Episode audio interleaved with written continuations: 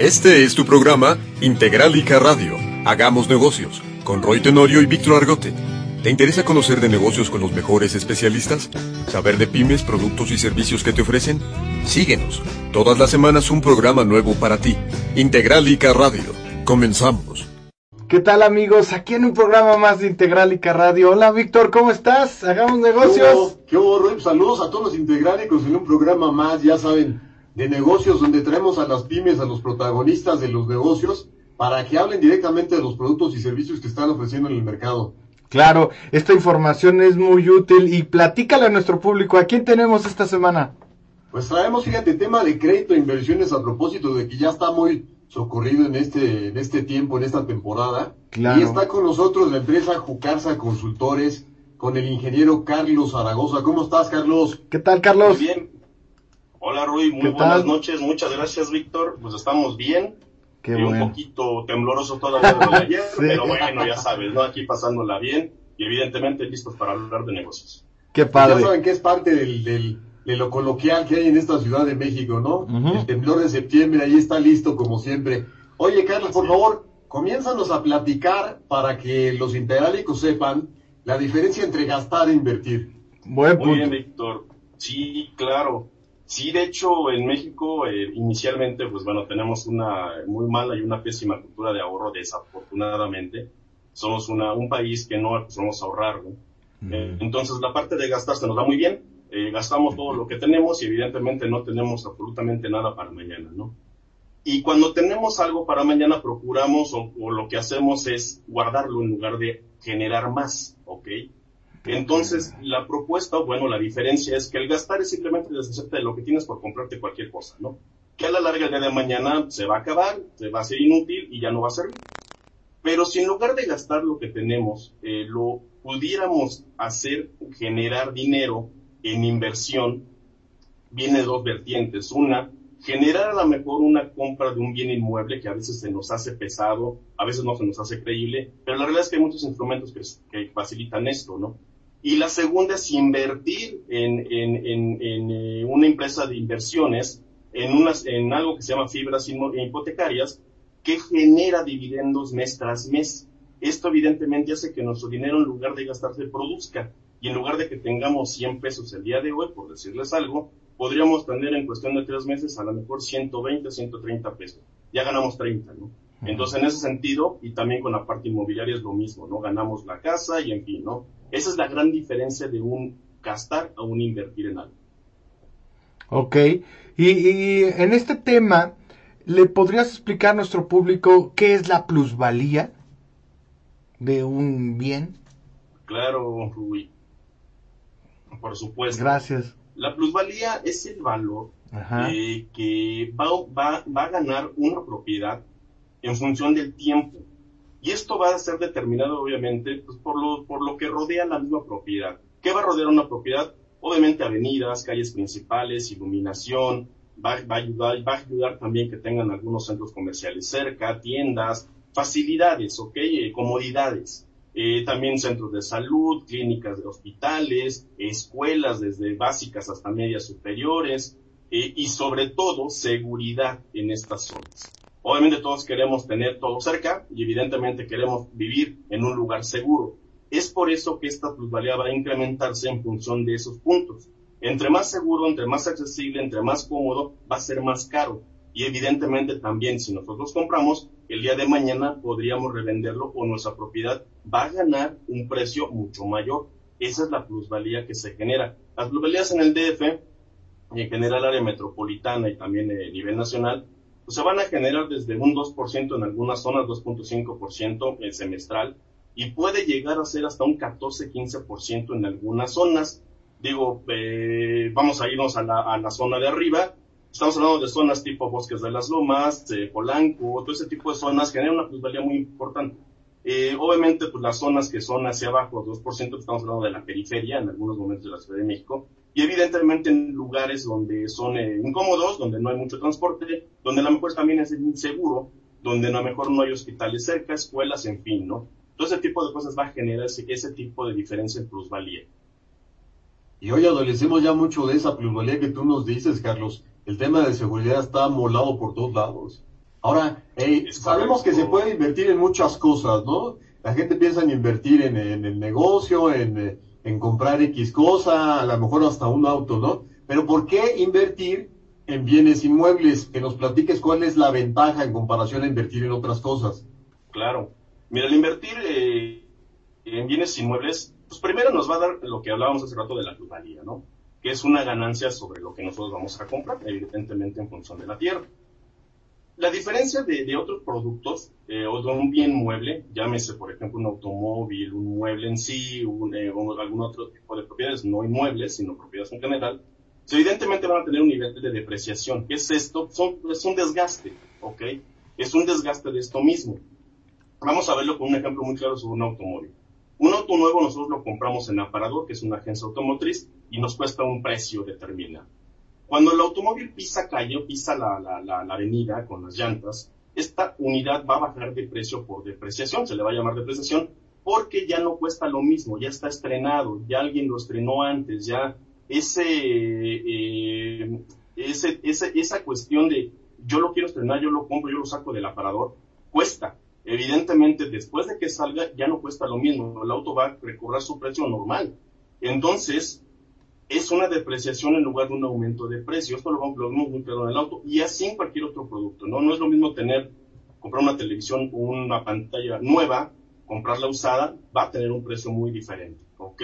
No así un bien inmueble. Un bien inmueble podemos comprarlo hoy en un, no sé, un millón de pesos y dentro de seis meses el mismo inmueble va a costar un millón doscientos y la plusvalía está por ahí, ¿no? Entonces, esa es la gran diferencia de, de una, de, de por qué invertir en un bien inmueble y no en cualquier otra cosa.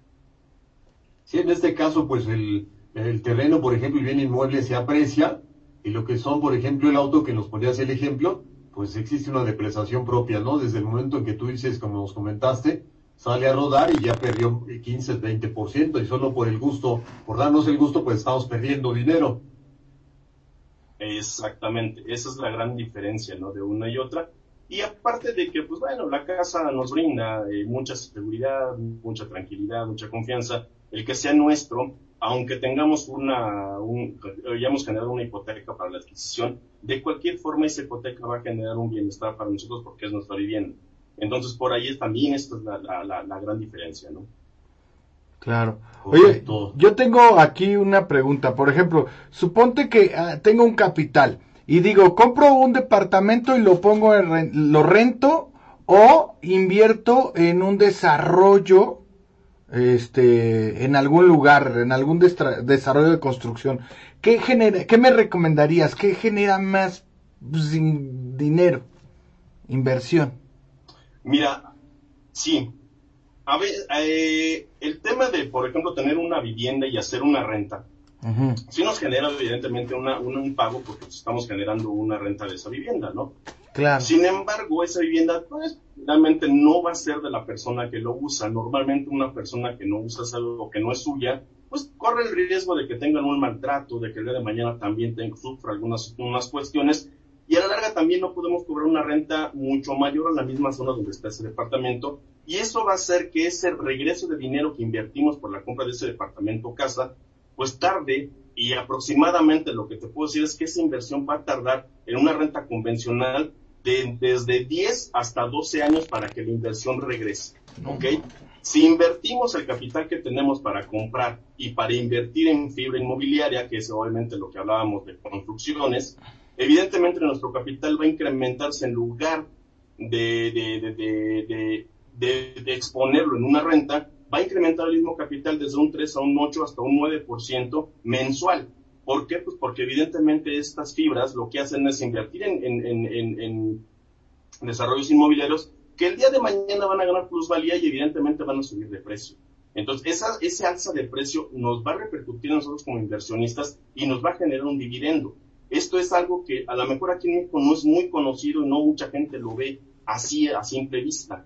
Eh, no, no estamos acostumbrados a la inversión y a veces, eh, pues digo, es, es desafortunado mencionarlo, pero hasta nos da miedo esta parte, ¿no? De, qué va a pasar con esto, ¿no? Y entonces, en la parte de invertir, como tú mencionabas de la renta, es, es la diferencia. Si tengo el capital para comprar un departamento y después lo quiero rentar, yo creo que a lo mejor podría ser mejor el invertirlo en fibra inmobiliaria que a la larga va a ser el mismo camino sobre un medio hipotecario o medio inmobiliario, pero voy a sacar más dividendos mensuales que lo que podría sacar en una renta.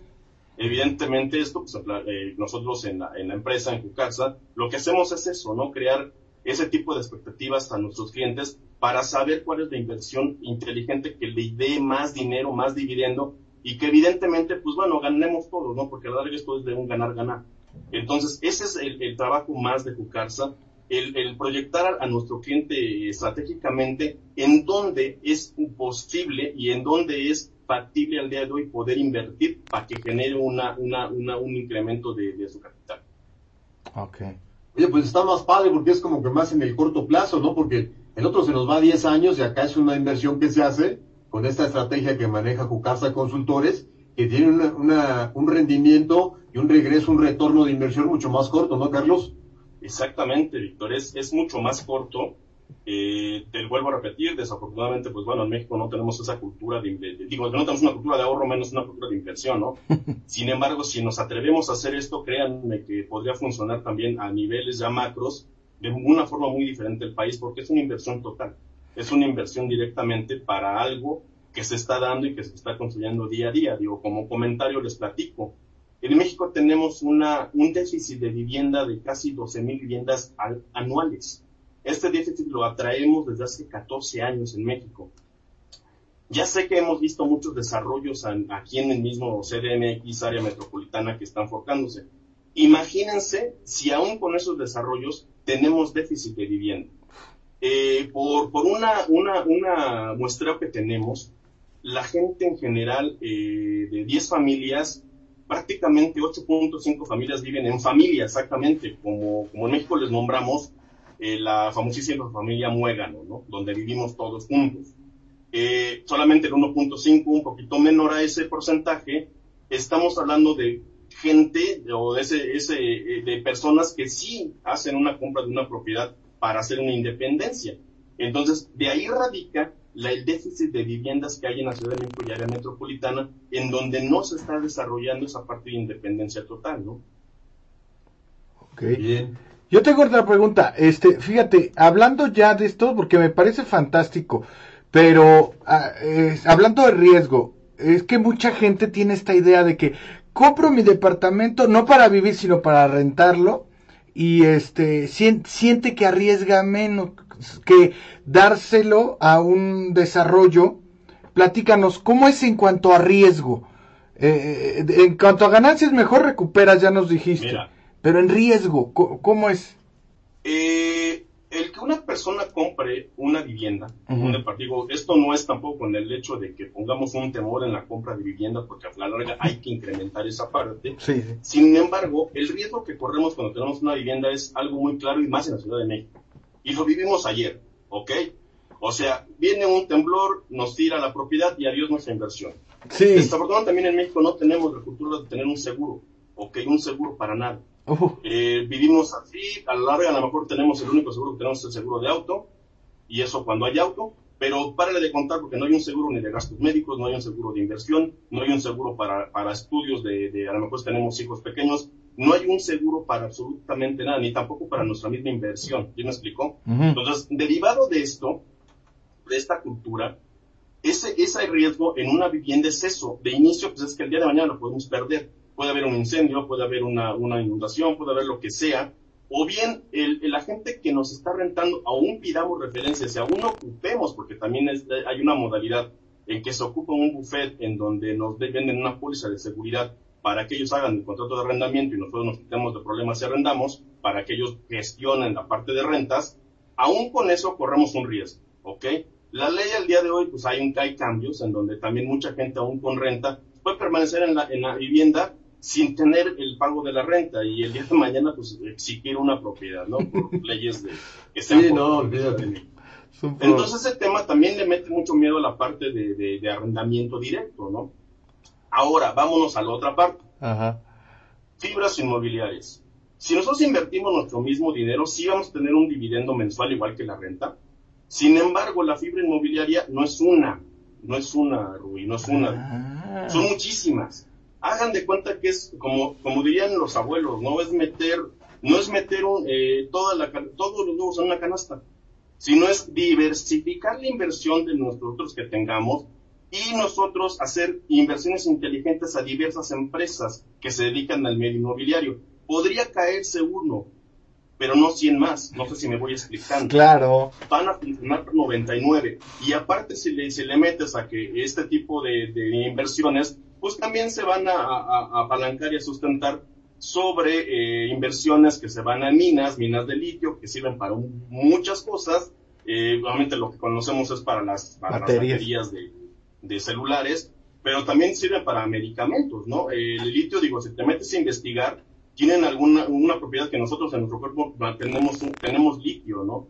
Entonces, también eh, hay mucha producción de ese tipo, hay muchísimas cosas en donde el litio es funcional y evidentemente México es rico en eso. Entonces, esa eh, seguridad que le vamos a dar al inversionista es radica en eso, en que no vamos a meter todo su dinero en una misma inversión sino lo vamos a diversificar para poderle sostener el puntaje que va a ganar como dividendo, o como a lo mejor mucha gente entendería al día de hoy, por réditos, ¿ok? Que, digo, está mal usada la palabra, pero así la entendemos de repente. Sí. Entonces, eh, eso es lo que hacemos. Hacemos diversificación de inversión para que no sea en un solo lugar donde se invierta, sino sean muchos para que garanticen evidentemente la inversión, sea una inversión segura y sí me esté generando el puntaje. Todo esto, evidentemente, Rui Víctor, siempre se va a hacer bajo un contrato, evidentemente contratos establecidos, obviamente fiscalizados, recomendados, eh, avalados por Profeco, por la Secretaría de Gobernación, por la Secretaría de Hacienda, evidentemente por la Comisión Nacional Bancaria y de Valores y obviamente por la Conducef también, ¿no? Todas estas instituciones también están envueltas para darle seguridad a, cada uno de nuestros clientes en que el proyecto que quieran realizar es un proyecto seguro, va a ser un proyecto que les va a llevar a ganar, pero que además van a tener la seguridad de cómo hacerlo, a lo que tú me preguntabas, Ruth, de esa diferencia de seguridad, ¿dónde va a radicar? Ahí está esa diferencia, ¿no? Ok, gracias. Carlos, por favor, platícanos un poco del tema del, del aforo y la relación que tiene con nuestra capacidad de pago, para que sigamos entendiendo este tema de invertir. Claro, mira, el aforo no es otra cosa sino lo que la institución financiera que nos acercamos para pedir un crédito nos va a prestar, ¿ok? Y esto se va a derivar evidentemente de las ganancias que nosotros tenemos, o sea, nuestro ingreso, ¿no? Eh, a veces podemos pedir un millón de pesos, vamos a poner un, un estimado, pero nuestro nivel de ingresos por número de mensualidades que puede forjarse una hipoteca, por la misma tasa de interés, nos va a hacer que a lo mejor solamente podamos pagar 600 mil pesos. ¿Sí me estoy explicando? Claro, sí. Entonces, pues, esos otros 400 va a tener lo que poner o aportar el cliente, ¿vale? Entonces se denomina que nosotros estamos aforando a un 60%, porque solamente estamos permitiendo la salida de nosotros de dinero de un 60% y el cliente se asocia con nosotros para comprar esta propiedad con un 40%, ¿ok? Entonces nosotros en, instrumentos eh, que tenemos financieros, pues podemos manejar eh, aforos desde un 60% efectivamente, desde un, hasta un 70, un 80 e incluso un 90% de aforo. Sí, evidentemente la capacidad de pago les permite y evidentemente que cuenten con este, este ahorro, este capital para que podamos asociarnos directamente y comprar la propiedad juntos, ¿no? Eso es lo que, es lo que hacemos para que la gente pues pueda, finalmente pueda adquirir una vivienda y se le haga más fácil hacerlo. A la larga también hay gente que se nos va a acercar que no tiene el ahorro. Créanme que hay mucha gente que piensa primero en ver la casa y después pregunta por un crédito, ¿no? Cuando ni siquiera sabe cuánto es su línea de crédito que se autoriza. Entonces esta no es la, la forma, ¿no? Eh, si nosotros nos acercamos, vemos realmente cuánto nos pueden prestar, de ahí radica el que vamos a buscar la casa para poderla encontrar para el cliente. Y también si un cliente no tiene este enganche, no tiene este, este aforo, que no se preocupe, tenemos planes, tenemos instrumentos financieros en donde podemos llegarlo en base a un ahorro para que llegue de cualquier forma a este aforo normal y que podamos darle el recurso al 100% para la compra de vivienda.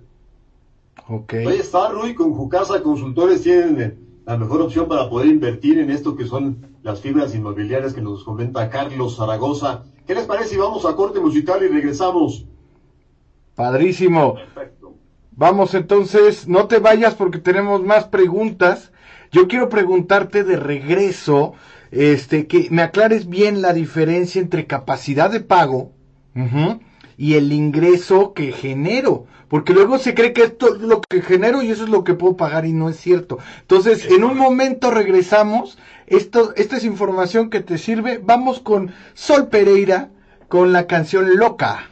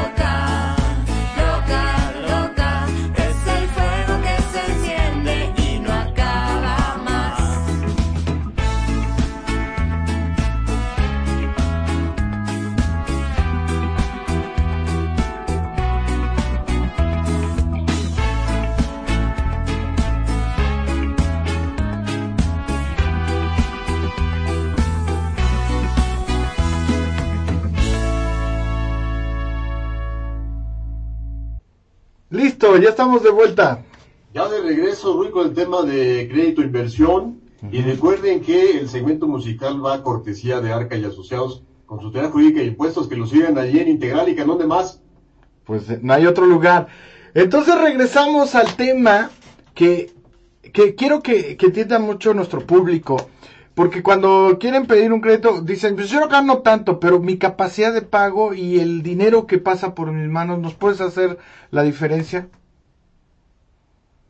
Claro. Sí, mira, eh, la diferencia de, lo que ganamos o nuestra comprobación de ingresos sí es muy diferente a nuestra capacidad de pago. Lo que podemos comprobar es lo que va a aparecer en un documento, ¿ok? Lo que a lo mejor va a aparecer en un estado de cuenta, me aparece en un recibo de nómina, quizá a lo mejor un recibo de honorarios. Eh, eso es lo que yo demuestro como ingresos. Te voy a poner un ejemplo. A lo mejor yo tengo de ingresos demostrados 100 mil pesos. Eh, y a lo mejor yo quiero eh, pagar una mensualidad de, no sé, 15 mil pesos mensuales, ¿ok? Evidentemente, a lo mejor lo que normalmente para hacernos un crédito nos van a, nos van a dar es un 3 a 1 sobre lo que queramos pagar. Si yo quisiera pagar 15 mil pesos, evidentemente tendría que comprobar 45. Mi lógica como cliente es, como yo gano 100, los cumplo. ¿Me explico? Pero no es así. Aquí es donde viene la diferencia con una capacidad de pago. La capacidad de pago no es otra cosa que es lo que nos queda después de gastos, ¿ok? A lo mejor de esos 100 mil pesos pago eh, un automóvil, pago mi renta, pago eh, los comestibles, los alimentos, a lo mejor si tengo hijos pago las escuelas de los hijos, eh, excursiones, salidas, en fin. Y de los 100 mil pesos que yo tengo, me quedan solamente 20 mil pesos líquidos. ¿Me explico? Entonces, evidentemente, ya no me permite que el cliente, aunque tenga esa, esa, esa eh, probabilidad de pago de los 15 que les había nombrado, pues finalmente va a quedar muy apretado, ¿me explico? Entonces, por ahí, el cliente se va a ver apretado y va a ser que por producto de la misma inflación, de sus mismos gastos que genera el mes, va a llegar el momento en que esos gastos no le permita pagar una mensualidad. ¿Ok? Y eso es donde nos metemos en problemas financieramente y ya no podemos pagar las cuentas. ¿Por qué? Porque nos van comiendo los gastos, las, las, cosas suben, evidentemente hay inflación y yo sigo generando lo mismo, ¿vale? Entonces, capacidad de pago no es otra cosa más que lo que yo pueda pagar realmente, ¿vale? Lo que yo liberado de gastos me permita pagar cómodamente y por un ejercicio simple de, misma eh, alza de precios, eh, pues evidentemente me permita que en un futuro lo siga pagando. ¿Ok? Esa es la diferencia de una comprobación. Ahora, nos vamos a meter en un terreno, Rui, en donde esta comprobación de ingresos, si bien es cierto, es lo que tradicionalmente una institución financiera pide. ¿Qué institución financiera? Estoy hablando un banco convencional, una SOFOM, incluso Infonavit al día de hoy. En fin, ¿no? todo ese tipo de instituciones piden una comprobación de ingresos fidedigna con un documento. Nosotros en la, empresa, en la consultoría, tenemos obviamente productos en donde no solicitamos una comprobación de ingresos en documento, pero sí hacemos un análisis en donde gestamos un perfil familiar que le denominamos, un perfil en donde esta, este, estas preguntas que le hacemos nos va a llevar a que el cliente también nos dé los ingresos que puede, pudiera tener por fuera, que no a lo mejor los pueda comprobar. ¿Por qué? Mira, te voy a, te voy a decir esta, esta análisis que tenemos también. Ya en México era un, un tema en donde la, la parte de, de, actividad económica eh, por fuera de, una nómina o de un estado de cuenta era grande, ¿ok? Pero a raíz de la pandemia se generó aún más. Los análisis últimos que, que saltan es que prácticamente el 90% de la población, aparte del ingreso que podría tener fijo, está teniendo ingresos por fuera. Ya sea que a lo mejor tengo un negocio independiente, vendo, digo, te lo voy a decir así, vende papitas, vende entrega, vende lo que tú quieras, exacto, para generar más ingreso, pero eso no lo pasa por cuentas, ¿ok? Evidentemente esto tiene, le genera un flujo, pero no tiene una demostración fidedigna de ingresos. Esto con nosotros lo que hacemos es analizar prácticamente su capacidad ahora sí real de pago, en donde puede incrementarse demasiado con ese tipo de ingresos que, podemos tomar y generar un crédito ad hoc a su posibilidad. Repito, no puedo pagar más de lo que no puedo pagar, aunque se oiga, digo, grave, ¿no?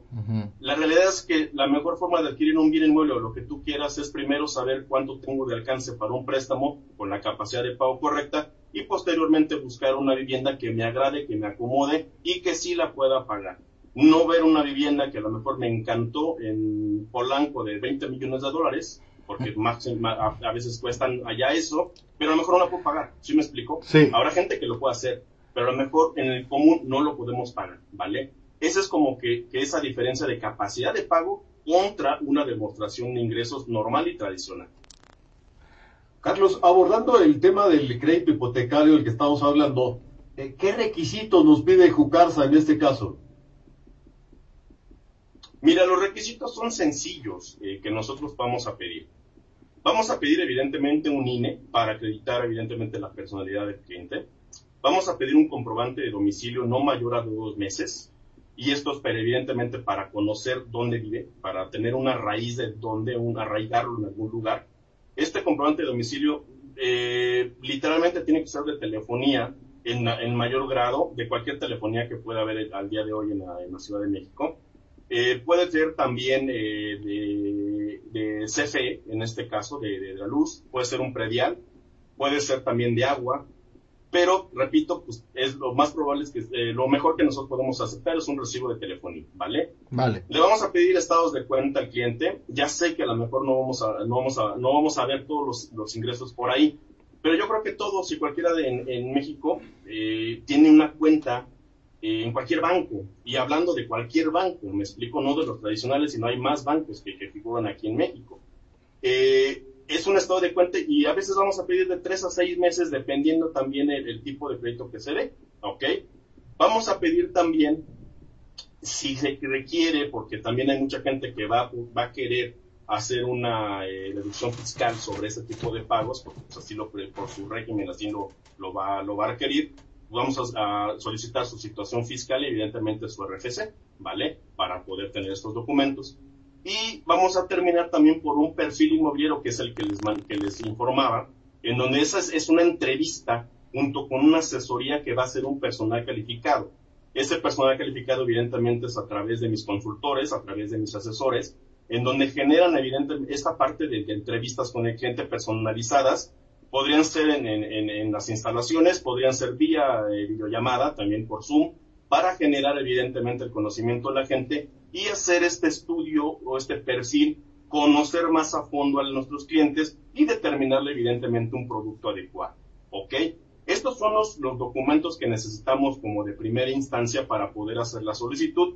24 horas o 48 horas máximo posteriores a esto, sale evidentemente o resulta la autorización o la negación de crédito para el, el, la línea de crédito que, que pueda mantener el cliente va a llegarle un correo a su, a su correo que nos va a proporcionar y evidentemente van a decir las condiciones por las cuales podemos acreditarlo. Les puedo decir que nosotros tenemos una autorización prácticamente del 95% con nuestros clientes para que puedan tener esta, esa parte de oportunidad, ¿no? Entonces, esos son los requisitos básicos en la parte de, crédito eh, inmobiliario. Digo, y agrandándolo un poquito más, pues también eh, nosotros tenemos créditos eh, PYME, manejamos también créditos personales, que son otro tipo ya de requisitos un poquito más profundos. Eh, vamos a tener también créditos automotrices, eh, obviamente, que va a ser para cualquier marca, dedicado a cualquier marca. Y obviamente pues, el tema de inversiones, ¿no? Que, que tenemos ya ahí en la, en la, mano. Entonces, esos son los documentos que necesitamos. La realidad es que son sencillísimos los documentos para poder hacer una acreditación.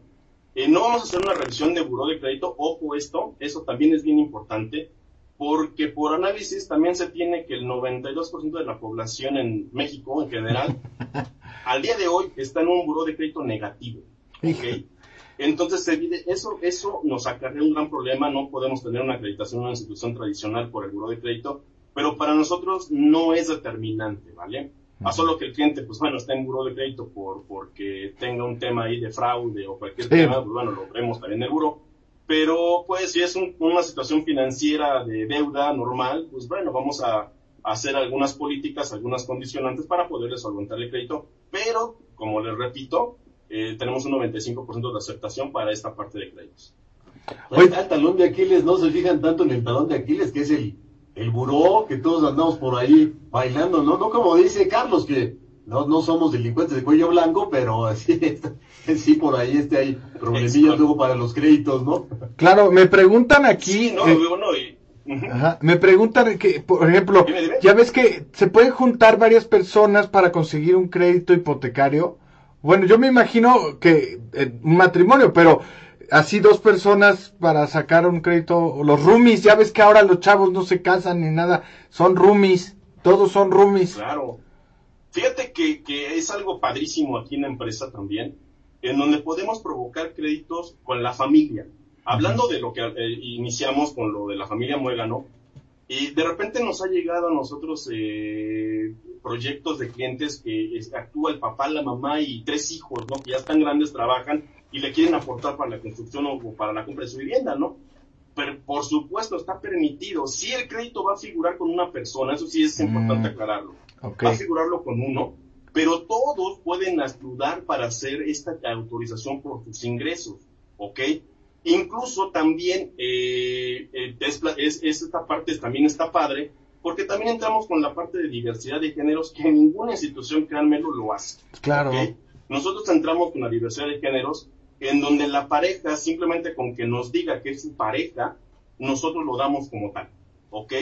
Evidentemente esto que se deriva, pues puede ser eh, obviamente varón, varón, mujer, mujer, en fin, y obviamente combinación la diversidad de género nos trae ese tipo de ideas y tenemos que estar ad hoc en cómo va cambiando la parte de política dentro de, de, lo que se ha autorizado últimamente en la Ciudad de México y, en México en totalidad, para poder ayudar también a la gente, porque hay mucha gente que se pierde en eso. Eh, va a un banco, toca la puerta y no, no puede acreditarse porque a lo mejor su pareja pues no es eh, la convencional como la conocemos, ¿no? Por eso les digo que eso es padrísimo con nosotros, nosotros entramos también en ese tema y por supuesto que admitimos todas las personas que puedan ingresar para la autorización de un crédito. Ok. Nos pregunta César Ortega por el WhatsApp, ¿qué cobertura tienen, Carlos, nivel eh, nacional? Mira, tenemos nivel nacional. En, eh, en, la parte de crédito hipotecario tenemos nivel nacional. En la parte de créditos automotrices, al día de hoy solo trabajamos en área metropolitana, obviamente Ciudad de México. En la parte de créditos eh, PYME y créditos eh, con garantía hipotecaria que también manejamos, tenemos cobertura nacional. En la parte de inversiones también generamos cobertura nacional en, este, en esta parte, incluso con inversionistas que sean mexicanos que estén trabajando fuera de México, ¿ok? Esa parte también está padre porque hay muchísimos compatriotas que andan trabajando por allá y que evidentemente también tienen dinero y quieren invertirle entonces, ya sea crédito hipotecario, comprar una propiedad desde Estados Unidos y poderlo pagar a través de algún enlace bancario con instituciones que nosotros manejamos, que en algún momento son Escocia o Santander, por decirles algo, tienen obviamente eh, algunas sucursales que también radican en Estados Unidos, por ejemplo, en Centroamérica, ¿no? Entonces, por ahí se apertura la materia de pago para que puedan hacer la inversión directamente en México. Y por supuesto, como les digo, pues bueno, es a nivel nacional esta parte para que puedan tener el alcance de, créditos con nosotros, ¿no? Oye, muy importante el tema este que mencionas de las remesas, porque hay mucha lana que está entrando de, los compatriotas que andan chambeándole allá duro, Ruy, en, el gabacho y traen ese dinero y quieren invertirlo. Y qué mejor manera de hacerlo con Jucarsa Consultores. Hoy nos pregunta Darla Rodríguez, en cuanto al tema de inversión, ¿con cuándo puedo iniciar una inversión con ustedes? Mira, una inversión para hacer una inversión creciente, estamos hablando de dinero como tal, puedes invertirlo desde 10 mil pesos. ¿Ok? Eso también es importante. No es una negativa y no estamos hablando de una inversión eh, a grandes rasgos en donde a lo mejor en algunas empresas se radica a partir de 50, 100 mil pesos, ¿no? Con nosotros es de 10 mil pesos y es infinito, puede invertir el cliente lo que sea.